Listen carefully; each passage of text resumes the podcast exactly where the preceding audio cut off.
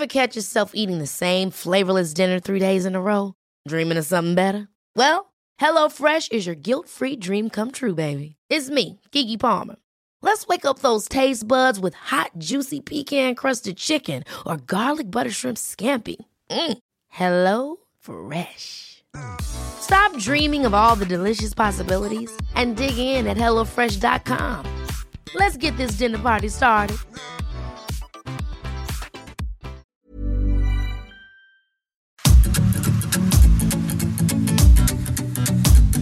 GastroLab es un lugar donde cabemos todos. Aquí encontrarás historia, recetas, producto, materia prima, vinos y un sinfín de cosas que a todos interesa, ya que con cocina y vino se aprende en el camino. Déjate llevar por el chef Israel Arechiga a un mundo delicioso.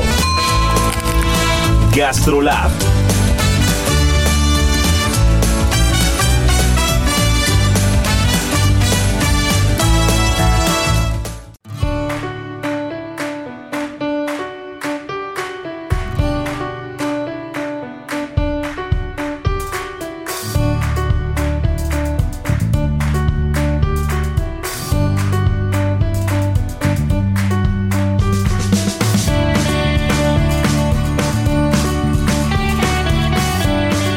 Hola amigos, ¿cómo están? Están escuchando muy bien. Gastrolab ya está aquí, nuestra hora consentida del fin de semana. Y también para quien nos está escuchando en el podcast, pues no importa si es lunes, si es miércoles, si es jueves, no importa el día de la semana. Qué rico es este programa, mi querida Miri. Y es que cuando las cosas se disfrutan, cuando uno eh, ama lo que hace, pues pasa muy fácil, ¿no? Y a nosotros nos encanta ponernos a platicar y echar el chisme gastronómico de la semana.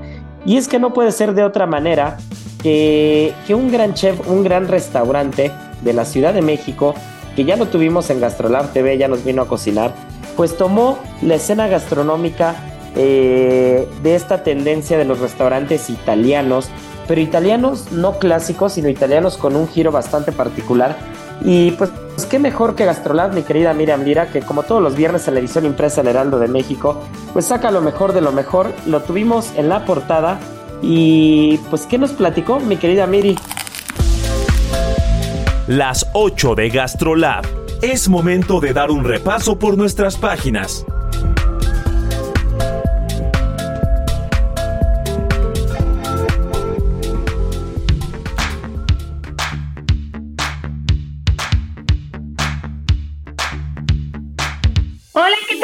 Nuestros amigos de GastroLab? Sí, Estoy bien contenta de, platicar de este, de este restaurante, de su chef, de Galea, de Rafael Saga, que de verdad es un virtuoso en la cocina italiana contemporánea. Y mira que se aventó un paquetazo, Rafa, porque eso de abrir un restaurante italiano que no sea tradicional y que tenga todas las particularidades que tiene Galea, mira que es de valientes.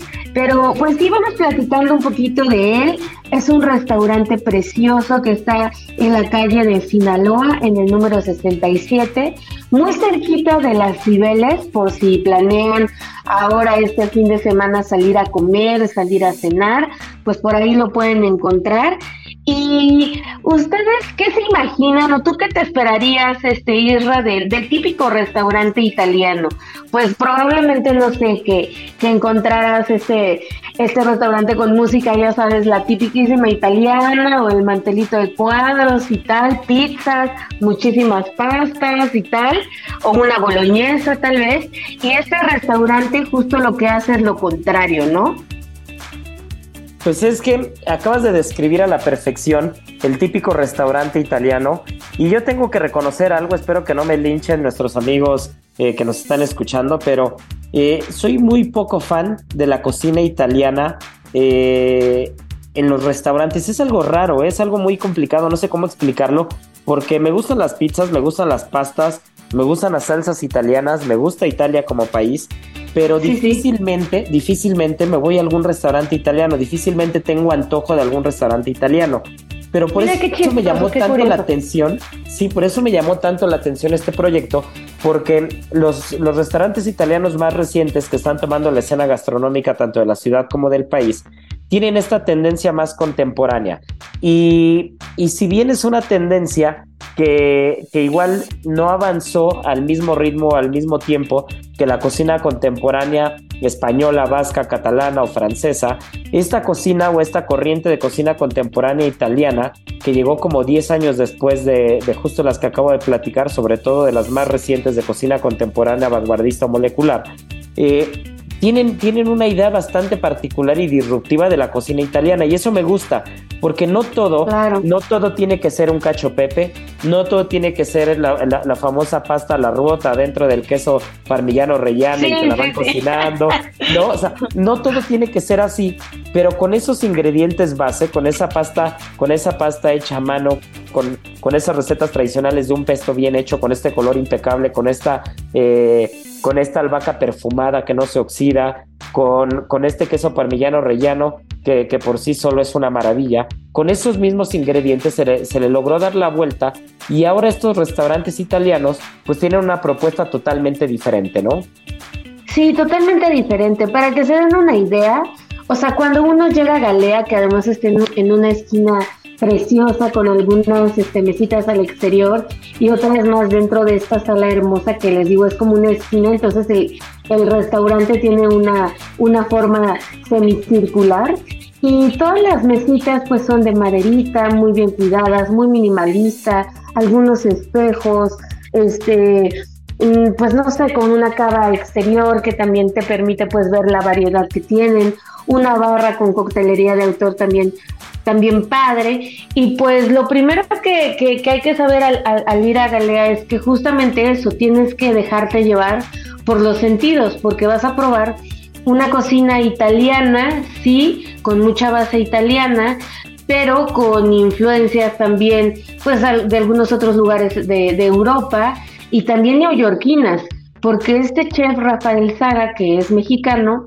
pues durante casi 10, 10 años fue sous chef de, de, un restaurante muy importante en Nueva York que se llama Marea y que pues le dio como todas estas bases eh, pues gastronómicas para innovar, para crear este platillos pues sí, de una base como les digo italiana, pero o mediterránea también en algunos casos, pero no en su totalidad ni con el cliché ni con ni con lo que pues mucha gente luego espera de, estos restaurantes italianos, ¿no?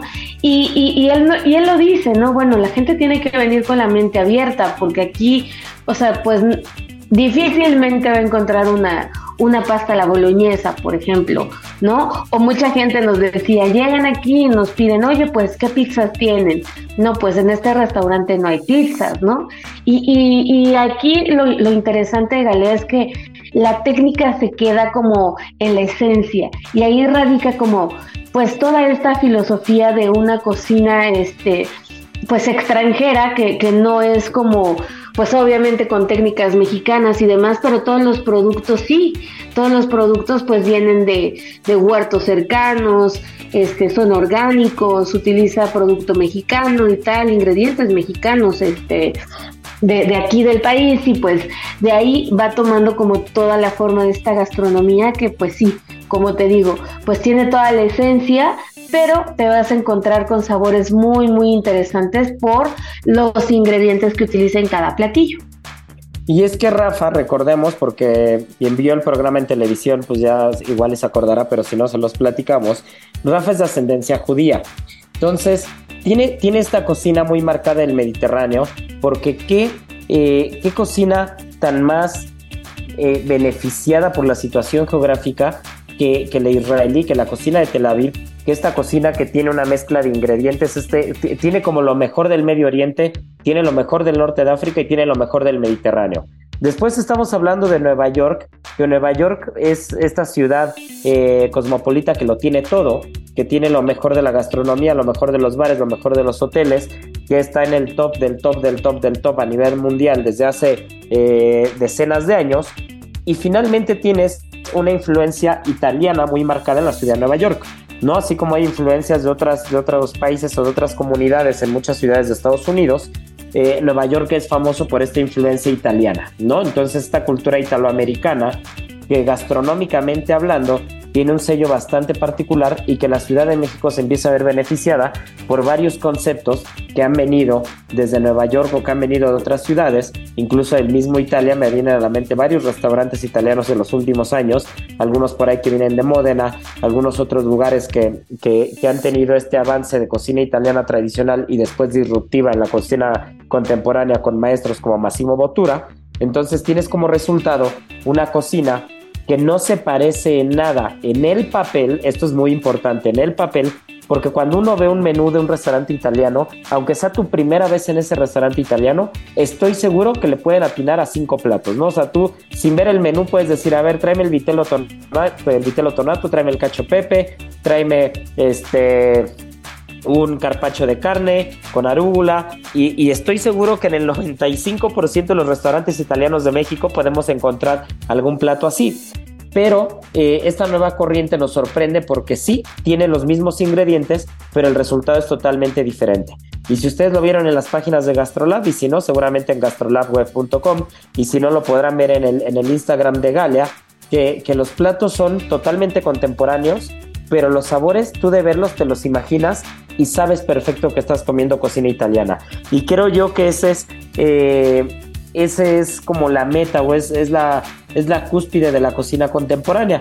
Cuando tú llegas a los sabores tradicionales, a los sabores eh, que remiten a hogar, que remiten a alguna tierra, algún país en particular, estos sabores muy cuidados, muy pulidos, a través de técnicas más vanguardistas o de interpretaciones muy diferentes, pero que cuando comes dices, qué increíble resultado, esa es la gracia de la cocina contemporánea vanguardista, ¿no? Y creo que Galia con Rafa Saga lo tienen muy claro porque es un restaurante que se disfruta, tanto en temas visuales como en temas eh, organolépticos, evidentemente el sabor, el aroma son espectaculares, pero también en esa cosquillita que te, que te, que te pide la mente cuando quiere probar algo diferente y lo encuentra en Galia, ¿no? Sí, totalmente. Y justo nos decía Rafa que, que me pareció muy interesante que Galia es este proyecto que, que, que, ellos ven a muy largo plazo, ¿no? Ahorita les voy a, contar este, cómo es que, que, surge toda la idea de crearse este, este proyecto gastronómico en Ciudad de México cuando yo estaba en Nueva York triunfando en una estrella Michelin. Pero bueno, paréntesis, ellos están tratando ahora mismo de hacer una propuesta que, no busca competir con otros, con otra oferta restaurantera o con otros restaurantes italianos en Ciudad de México, sino aportar lo que ellos mejor puedan a una escena culinaria de una ciudad que ellos ven completamente multicultural, ¿no? Entonces lo que nos dice Rafa, bueno, es que yo veía en, en Ciudad de México algunos lugares como la Condesa o como la Roma, que poco a poco se han ido pues abriendo paso a tantas culturas, a tantas nacionalidades que convergen aquí, que él decía es que yo lo veo que en unos años esto se va a convertir en un sojo, por ejemplo, ¿no? En donde convergen tantas culturas que pues todas pueden convivir perfectamente y todas pueden llegar a entender cierto tipo de, gastronomía, lo cual se me hace fascinante. Y poco a poco vamos viendo eh, eh, cada vez más proyectos que, que, buscan hacer esto, ¿no? Eh, sacar la esencia de la gastronomía de algún país e involucrarla con los ingredientes locales de otro y pues compartir la, misma cocina con sus cocineros, con, con, gente de alrededor del mundo que aportan nuevas técnicas, que aportan nuevos conocimientos, que aportan muchísimo valor gastronómico a, a cada uno de los platos, que al final este, este, este, este tipo de gastronomía que se sirve en estos lugares terminan siendo pues una, un poco una mezcla de todo, pero que sí, como decías, ¿no? Al final dices, claro, es, es, es, es italiano porque siento ciertas este, reminiscencias hacia, hacia esa cultura, ¿no? Pero eso me parece súper, súper, súper importante. También otra parte importante que me gustó de, del restaurante y que creo que es valiosísimo y que luego muchas veces escuchamos el típico, este, el cliente siempre tiene la razón y el cliente siempre va primero. Y me dio mucha curiosidad eh, que Rafa dice, a ver, no, en Galia nosotros siempre vamos primero. O sea, primero voy yo, después va mi equipo y después nuestros invitados a la mesa. Porque al estar nosotros perfectamente bien, ya sabes, la, la, la, cocina que se hace para, para, la gente de servicio, que tengan, que se sientan contentos, que, que, estén en un ambiente laboral padre, que no se sientan presionados, pues hace toda la diferencia para que a la hora de que alguien llegue y se siente a comer a tu casa, en este caso a su restaurante, pues tengan una experiencia completamente pues placentera, divertida, que quien le está tomando la orden lo haga de la mejor forma, que conozca lo que está ofreciendo, que se involucre también con los gustos de cada comensal y este y pues bueno, hacer una experiencia totalmente pues amena, ¿no? Para todo aquel que llegue. Y creo que le acabas de dar al clavo, Miri, a uno de los temas que más generan división de opiniones, que, que, que más eh, que más puede crear controversia dentro del ramo restaurantero y es justo ese, ese terrible dicho del cliente siempre tiene la razón. Y digo terrible porque parte desde, desde una premisa, ¿no? Desde la premisa de que, de que quien paga manda. Y, creo que la postura de Rafa habrá quien esté de acuerdo, habrá opiniones divididas, habrá quien le parezca muy polémica, pero eh, cada vez son más los restaurantes que optan por tomar una política de eh, del cliente no siempre tiene la razón del cliente es nuestro motor, evidentemente. El cliente es por quien trabajamos, es a quien queremos convencer, porque si no fuera de esa manera y si pensáramos de una manera eh, o de una forma mucho más eh, egocéntrica, por llamarlo de alguna manera, pues no cocinaríamos para alguien más, sino cocinaríamos para nosotros mismos, ¿no? Y entonces no viviríamos de esto, no sería un negocio y claramente nos valdría eh, un pepino lo que piense el, que viene y paga. Pero como no funciona así tampoco y tampoco podemos caer en los extremismos, es una línea muy delgada en la que no puedes permitir que el cliente siempre se salga con la suya, porque de repente, si yo les platicara la que vemos, no, no, no de repente, las que vemos y las que escuchamos todos los días, no lo creerían. Pero eh, cada quien habla como le va en la feria, ¿no? Desde su propio ángulo. Entonces, el cliente verá las cosas de una manera y nosotros veremos las cosas de otra. Lo que yo creo que es valiosísimo es eh, que si es un restaurante de propuesta contemporánea, que esa es la ventaja que te da un concepto como Galia, que si es una propuesta contemporánea, que si es una propuesta eh, atípica, tienes, tienes, digamos, tienes como el, tienes como la ventaja, ¿no? Tienes como, como te conceden esa duda de decir, a ver, el plato puede que lo entienda o no lo entienda, pero es la cocina que quiere transmitir Rafa en Galia, ¿no? O es la cocina que quiere transmitir Jorge en Quintonil o que quiere transmitir Jonathan en Lechic o, o quien haga cocina contemporánea, ¿no? Pero partiendo desde ese punto, también podemos caer en el exceso, como ya alguna vez lo platiqué de algunos restaurantes en, algunas partes del mundo, donde de plano te dice, ¿no? Pues esta es la cocina que yo hago, esto es lo que yo quiero dar a entender con mi plato, y si te gustó bien y si no te gustó, pues vete, ¿no? Pero, pues ya te cobraron 800 euros el menú, ¿no? O, 500 dólares el menú de degustación. Entonces, si es una línea muy delgada, y estoy seguro que quien nos está escuchando eh, podrá estar de acuerdo con algunas cosas y tendrá su opinión para algunas otras, pero sí tiene que haber un cambio, un cambio en el eh, en este imaginario colectivo de que quien paga manda y tiene la razón en los restaurantes, porque no es así. Ahora, esa es la parte complicada o compleja de quienes hacemos cocina tradicional. Porque te apuesto que quien haga una lasaña a la boloñesa y venga una persona de Italia que venga de Boloña y diga que, así no es y tiene su propia receta y la abuela hace las cosas de otra manera, pues siempre te vas a encontrar con eso con la cocina tradicional, ¿no? Pero la cocina contemporánea, eh, pues finalmente es la visión y cómo lo interpretas, pero no puedes perder de vista, y eso es muy importante, eh, no, puedes, no puedes dejar de lado que el objetivo es que tu cocina sí la transmitas como tú quieras transmitirla, pero que guste. Que guste porque finalmente hay alguien que está dispuesto a pagar por probar lo que tú estás haciendo. Sí, totalmente de acuerdo, Israel. Oye, y ya no terminé de contarte cómo es que llega a México. Es un, es un proyecto pandémico. Resulta que cae la pandemia y pues Rafa se queda sin chamba, ¿no? Entonces, pues dice, pues, ¿qué onda? Pues, ¿a dónde me voy? Pues a mi país, ¿no? Y siempre dice que él creyó como que podía armarla acá, sobre todo cuando vio como toda esta multiculturalidad que se estaba gestando y pues se aventó. Dice que ha sido el reto más grande de su vida porque abrir de por sí un restaurante es dificilísimo y luego venirse y emprender digo, este, en pandemia o a finales de saliendo de pandemia, pues fue todo un reto Y algo que también me encanta de este lugar es que le da el justo valor a la repostería. Y tienen a una chef virtuosísima una chef repostera virtuosísima que bien podría tener su propio restaurante de, de solo postres. Se llama Michelle Catarata y ella es este experta pues en helados, en sorbetes. Ella nació en Estados Unidos, pero tiene raíces filipinas, ¿no? Entonces aquí también vemos también cómo el, cómo el equipo tiene tanta multiculturalidad dentro de, de este mismo y pues sí, de verdad que cuando vayan a Galia no, no pueden dejar de probar los postres porque entre sorbetes, entre helados y panacotas, de verdad que se van a llevar un, una gratísima sorpresa. Pues nos quedan un par de minutos, mi querida Miri, pero no quiero dejar de lado un tema. Lo hablabas de, de, un proyecto más de tantos y tantos que hemos platicado en este programa y que hemos tenido en televisión, eh, pandémicos o postpandémicos.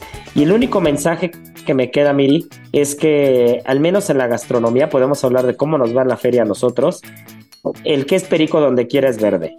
Y, el que tiene cualidades y el que tiene gastronomía, el que tiene bases, el que tiene buena cocina, no importa si el contexto fue la pandemia, no importa si fue pospandémico, si se gestó ahí, hemos visto tantas personas exitosas en las que las circunstancias no tuvieron mayor importancia o mayor relevancia porque su cocina, porque su gastronomía, porque sus equipos, porque sus proyectos podían funcionar, ¿no? Y ahí está el claro ejemplo, y es el claro ejemplo que no importa qué tan mal pueda ir la cosa, si hay una persona con capacidad, con talento, con ganas de hacer las cosas bien, la gastronomía siempre le va a sonreír. Pero mi querida Miri, quien nos está sonriendo ya es nuestro buen veto de producción, que nos tenemos que ir a comerciales. Pero recuérdanos las redes sociales y volvemos, volvemos con Marianita y volvemos con muchas cosas porque la hamburguesa y el brisket están de fiesta, mi querida Miri. Están de fiesta, pero síganos en arroba heraldo gastrolab, ahí los esperamos, gastrolabweb.com para todos aquellos que quieran leer el artículo ver las fotos, seguirnos también por esa vía. Está perfecto, ahí los esperamos a todos. Pues volvemos, esto es Gastrolab, no se nos despeguen. Gastrolab. Historia, recetas, materia prima y un sinfín de cosas que a todos nos interesan.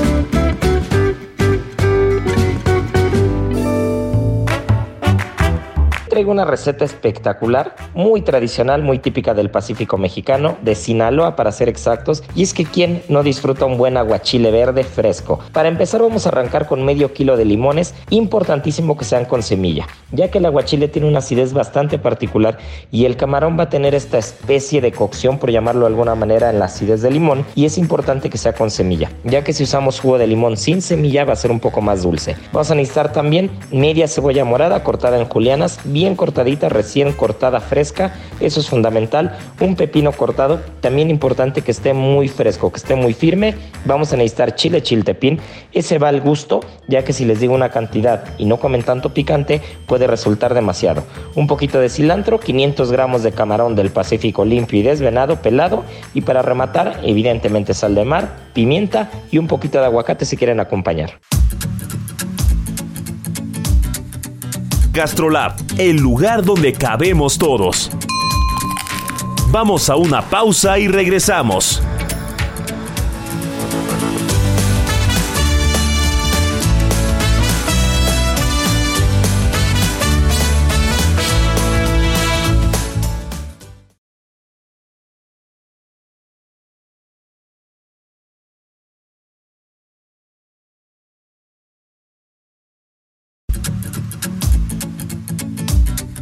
Gastrolab, el lugar donde cabemos todos. Estamos de regreso.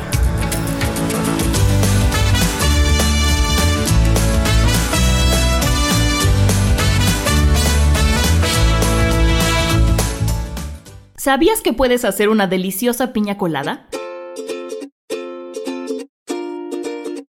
Si deseas disfrutar de una bebida refrescante, saludable y súper deliciosa, esta receta es para ti. La piña colada elaborada con leche de coco, además de ser rica en minerales como potasio, calcio, selenio y magnesio, sus compuestos bioactivos fortalecen nuestro sistema inmune y protegen nuestra piel evitando resequedad. Aprende a preparar una deliciosa piña colada en las redes sociales de GastroLab en Adicción Saludable, porque la comida rica no tiene que ser aburrida.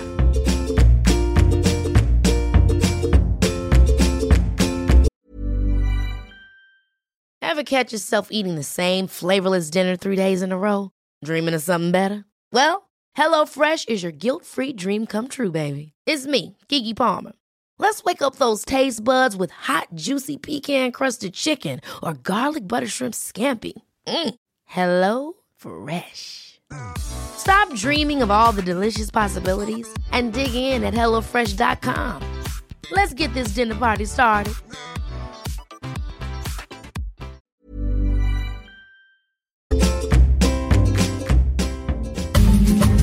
Y ahora, el sabor oculto.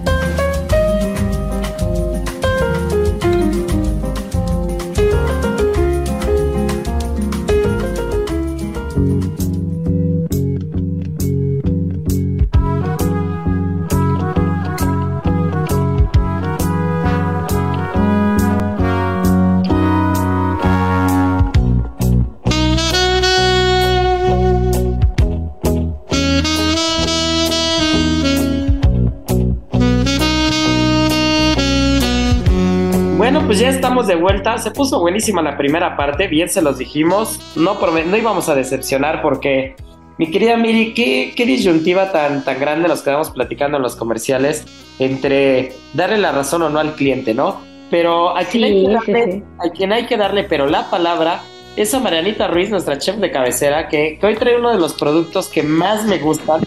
Este sí es una rareza, no tan rareza, no es algo común en casa, pero sí es algo que en los restaurantes podemos encontrar de manera sencilla y depende de la temporalidad, por supuesto, y tiene uno de los sabores más complejos que puede tener un tubérculo. Es una, sí, es un tubérculo. Pues mira, mi querida Marianita, el sabor oculto es todo tuyo. Pues el día de hoy les voy a eh, hablar de un tubérculo que es nativo de Norteamérica y se llama tupinambo. También lo pueden conocer en otros lados como pataca, alcachofa de Jerusalén, incluso girasol de Canadá o topinambur. Eh, esta, esta raíz eh, pues era muy famosa ya y se dice que los indios americanos ya, ya usaban de esta planta hace 700 años. Eh, ocupaban de todo, incluso ellas se lo comían crudo porque dicen que crudo es como la mejor forma de comer para conservar todos los nutrientes. Y después, eh, pues cuando con todo esto de la migración europea, llegan los europeos a Estados Unidos y quedan tan maravillados de este tubérculo que deciden llevárselo a París y a París llega en 1603. Eh, obviamente quedan fascinados con este tubérculo, lo empiezan a ocupar bastante, que ellos quieren que el resto de Europa eh, pues conozca de este tubérculo americano tan rico y tan peculiar. Entonces lo empiezan a, a- a propagar por toda Europa, pero en España no fue bien recibido. Incluso eh, se dice que era un, un tubérculo prohibido y entró al catálogo español de especies exóticas invasoras por Real Decreto. Ah, mira qué rareza. Ajá, eh, ya después digo, ya con los años ya lo empezaron a ocupar y hoy es normal que lo ocupen, pero sí fue como una especie muy rara.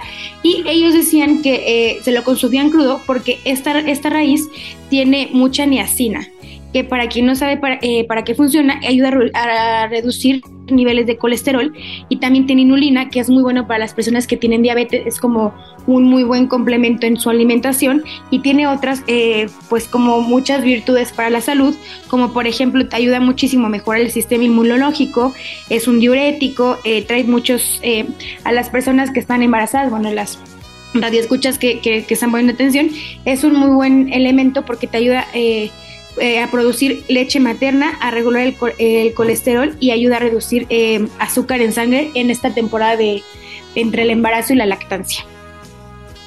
Oye, qué interesante. Ahora que hablas del tupinambo, la alcachofa de Jerusalén, como la podemos encontrar, en México, en el Estado de México, la, la- la llegan a sembrar, la llegan a plantar. Y, y cuando llega a ver, es una cosa muy curiosa porque como que sale todo de un jalón, de repente eh, el proveedor te dice no tengo, no tengo, no tengo, y un día para otro te dice tengo 300 kilos, pero se le acaba en tres días. Y es un sabor anisado, Sí, a mí se me hace que tiene como un sabor entre anisado y un poco como a gas, como esas notas de gas que también te da el hongo de shiitake. O la trufa. o la trufa, sí se me hace que tiene como este toque como, pues sí, de gas, que la verdad es que a mí me gusta, es muy agradable, pero es fácil de, de acostumbrarse a ese sabor. Pero bueno, con un pescadito, creo que un puré de, de alcachofa de Jerusalén es muy bueno.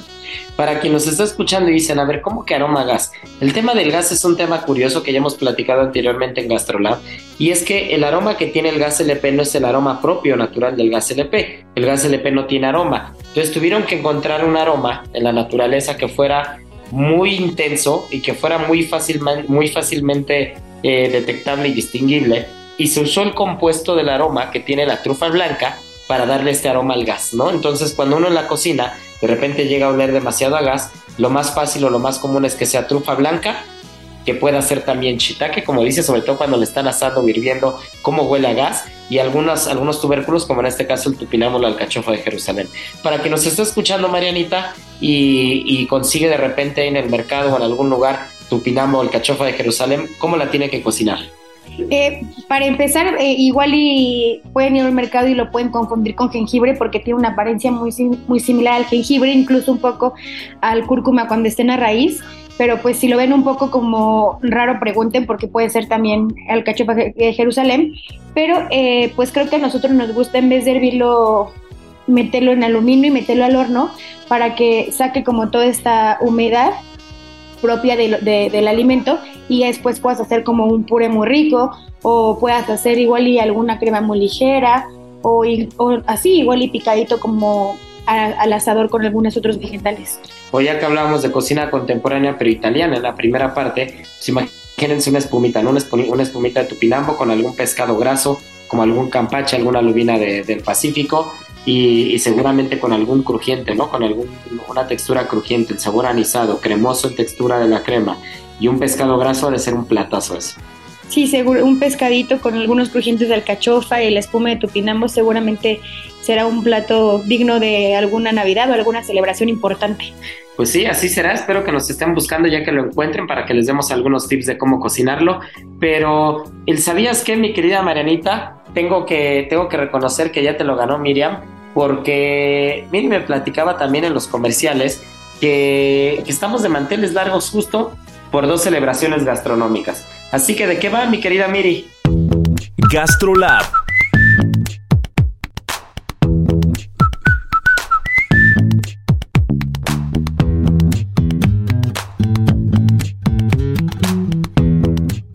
Pues sí, estamos de manteles largos porque este 28 de mayo es el Día Internacional de la Hamburguesa y también del brisket una preparación deliciosísima que bueno, ¿quién no disfruta una hamburguesa bien hechecita con su quesito así desbordándose y un buen corte de, de brisket que bueno, delicioso, delicioso, delicioso. ¿A poco no, Israel? Pues es que el brisket yo siento que se puso de moda, que antes no se usaba tanto. Muy de moda. Pero, pero de repente como que empezó, empezó a explotar eh, los videos, sobre todo yo creo que, el brisket va ligado al tema de las redes sociales, ¿no?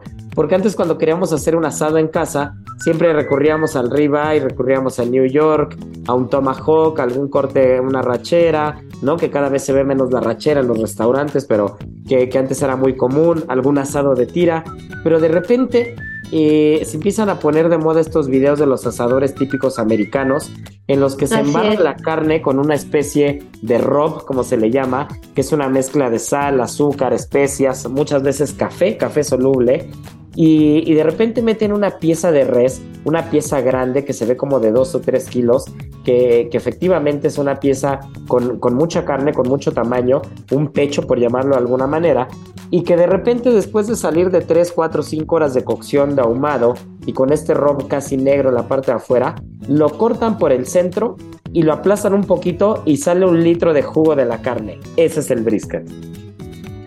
Y sí, como dices, es un producto que, que, empezó a ponerse de moda. Ahora mismo creo que el producto estrella de, de, estas cocciones lentas, de las parrillas, cada vez se ven más, en, los restaurantes y pues sí, en, en, las lonjitas estas también la forma en la que se prepara pues requieren no tantos ingredientes, pero sí, sí creo que la cocción es mucho más complicada, difícil también como de replicar eh, en nuestras casas, entonces por eso también ha, este pues ha tomado tanta relevancia como estos cursos de parrilla, como asistir más bien a que te algún experto parrillero te, te lo haga, pero fíjate que es, es una preparación que tiene su historia. La receta más antigua que, que existe de brisket data de 1769 y es una receta inglesa. Y solamente utilizaba muy poquitos ingredientes, pero lo escribió Elizabeth Crawford y todavía es un es un, un, compendio que lo pueden encontrar en algunas librerías por allá. Y tiene incluso ingredientes un poco raros, por ejemplo, una salsa de ostras que, que se que se le pone. Y pues bueno, las recetas que ahora se hacen son mucho más sencillas, pero para quienes quieran ahí innovar, darle un toquecito diferente, pues pueden, eh, pues pueden explorar con muchos ingredientes también, ¿no? ¿Y qué hay con la hamburguesa, Miri? Porque estoy seguro que fue eh, de estos platos, eh, no sé cómo llamarlo, pero siento que hay ciertas preparaciones o ciertos platos que fueron un parteaguas en la alimentación mundial, ¿no? Un parteaguas eh, no solamente en el, en el tema eh, propio biológico de, lo que implica la alimentación, sino en el tema gastronómico, ¿no? Y siento que hay alimentos como la hamburguesa, como los sándwiches, como la pizza, como los tacos. Siento que hay un parteaguas y el mundo es antes y después de eso. Y es que justo en este mes celebramos el 28 de mayo, ¿no? Si mal no recuerdo, es el Día Internacional de la Hamburguesa. Sí, sí, sí, justo. Y pues sí, es que sabes que culturalmente la hamburguesa vino a, revolucionar todo y muchas personas, aunque es un plato que se hace desde el siglo XVII más o menos, desde que descubrieron que podían poner entre dos panes una carne, en aquel entonces más de puerco que de res, pues ya le estaban consumiendo, pero todavía mucha gente cree que es una preparación que se originó en Estados Unidos.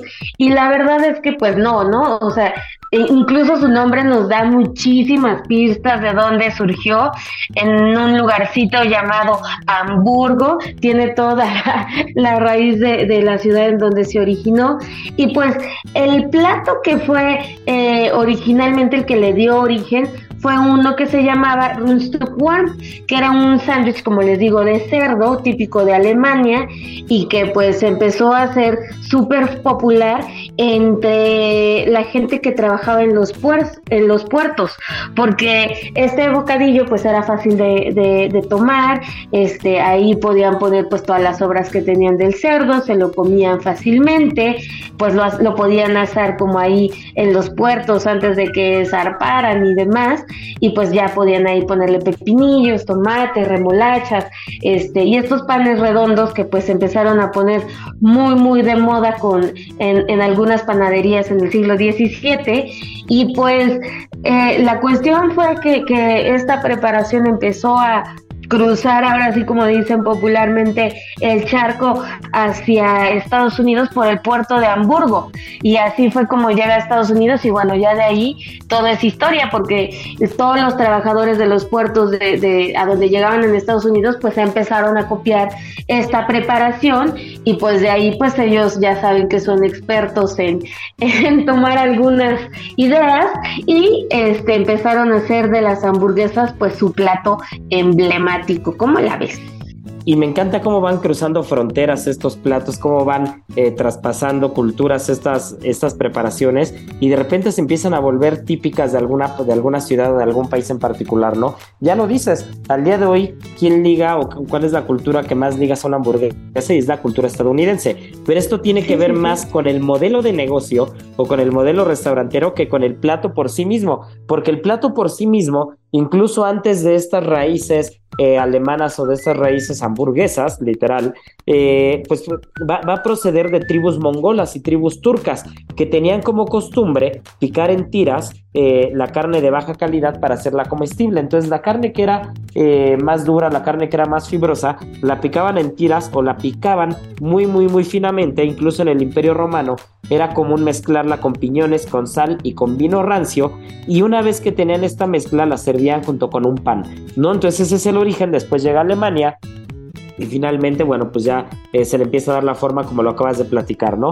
Pero, pero hablando de esta cultura estadounidense o esta cultura de la comida, pues sí, efectivamente es el fast food lo que hace que, la hamburguesa empiece a tomar la, la bandera de Estados Unidos como su bandera, pero, pero la historia es muy curiosa, ya que, ya que es una empresa o una primera cadena de hamburgueserías llamada White Castle, ¿no? Que es, que es en Kansas, donde en 1921 son la primera cadena de hamburguesas.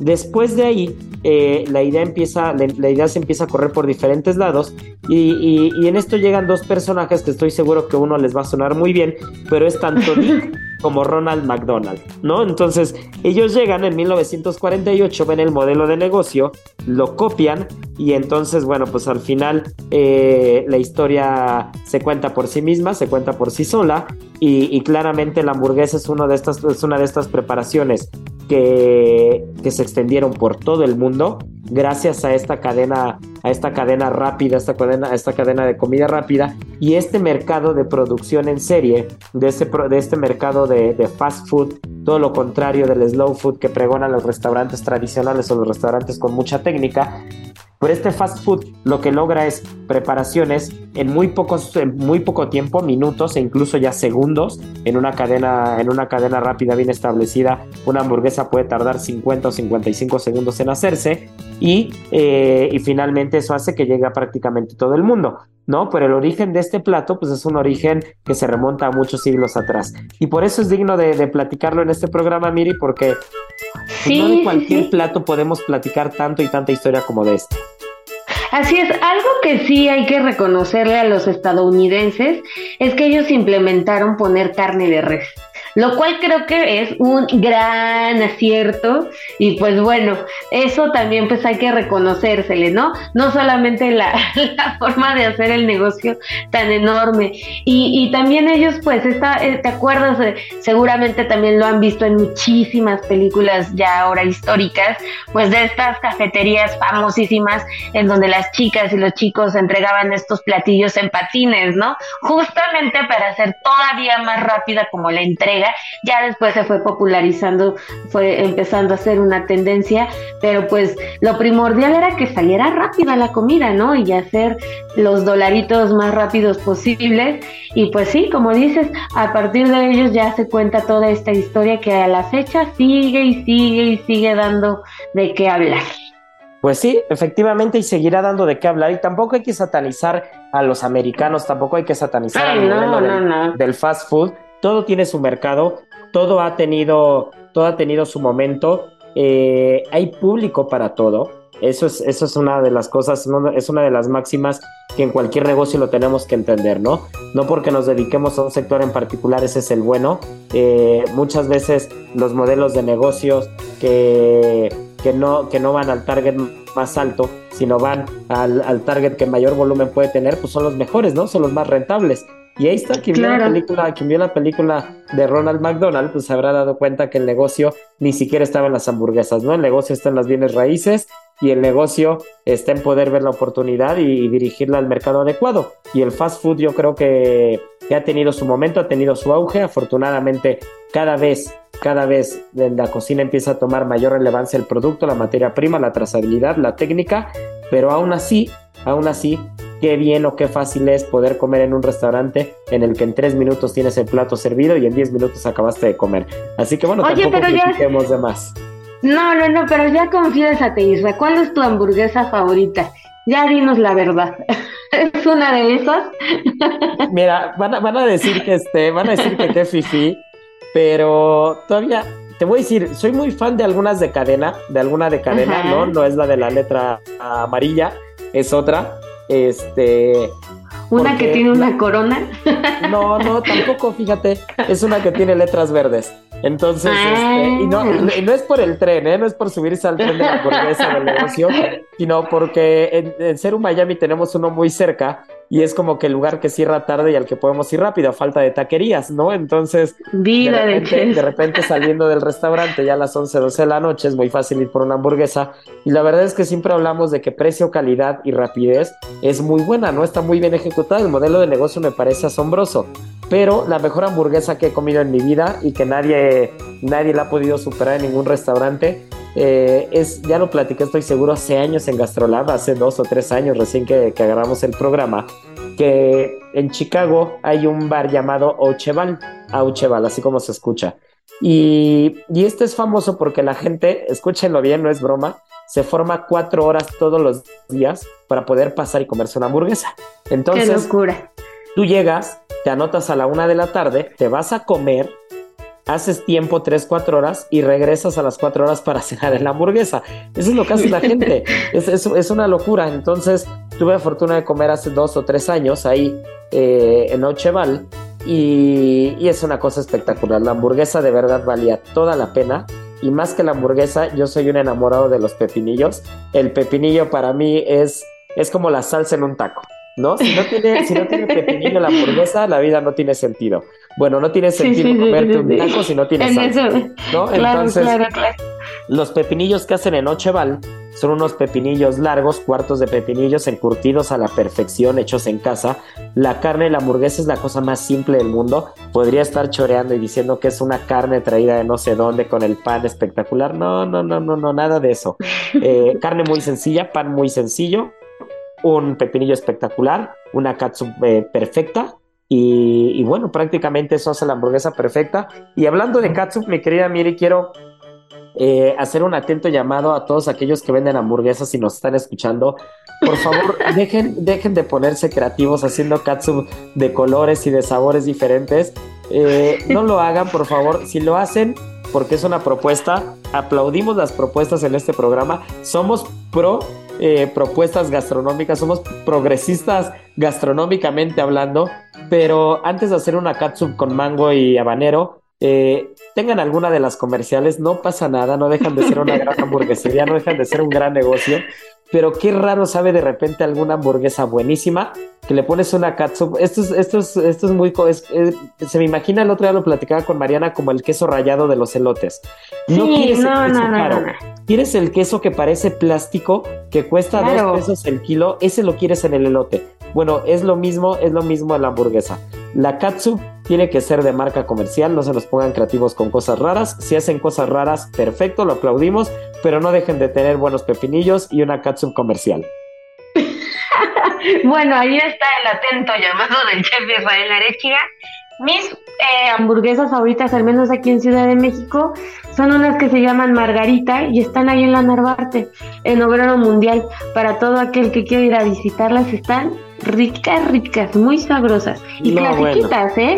Nada del otro mundo. Es que las hamburguesas no necesitan nada del otro mundo. Tal y como dices, mientras esté bien hecho el pan, la carne tenga buena forma y el quesito se desborde, ya están del otro lado. Sí, por favor, ya para acabar el programa, porque nos queda como un minuto, Miri, pero van a decir que soy un Grinch de las hamburguesas, así como, como lo he sido con muchas cosas.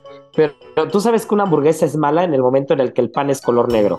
Es como los Ay, tacos, sí, cuando no. te los presentan en las, en las famosas Ws estas de metal, sabes que el taco va a ser malísimo, ¿no? Entonces, es, es lo mismo con la hamburguesa. Catsup comercial, no importa si hay propuesta, hagan sus propuestas. Catsup comercial, no pinten el pan de colores.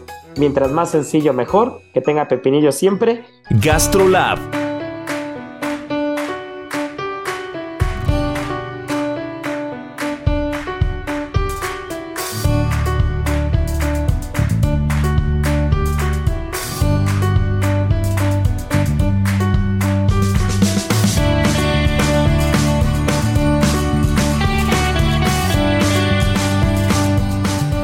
nos tenemos que ir, pero no quiero dejar de eh, mencionar al ganador de la adivinanza pasada que fue Neftalí Bernal. Un abrazo fuerte, ya nos, ya nos estaremos comunicando por, por Instagram. Y la adivinanza de esta semana, mi querida Miri, que nos digan, eh, a ver, que nos digan algo bueno.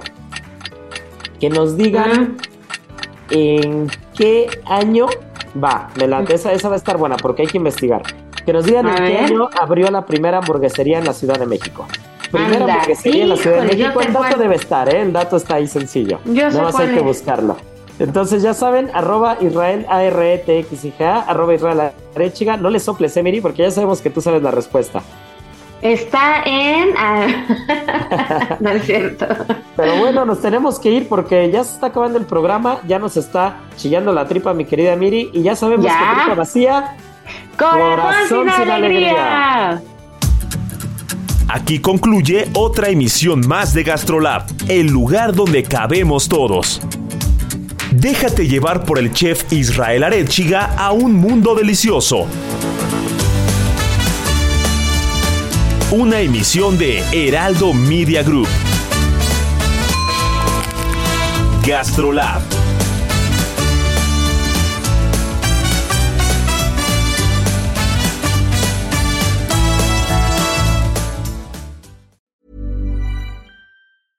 Ever catch yourself eating the same flavorless dinner three days in a row? Dreaming of something better? Well, HelloFresh is your guilt-free dream come true, baby. It's me, Kiki Palmer. Let's wake up those taste buds with hot, juicy pecan-crusted chicken or garlic butter shrimp scampi. Mm. Hello Fresh. Stop dreaming of all the delicious possibilities and dig in at HelloFresh.com. Let's get this dinner party started.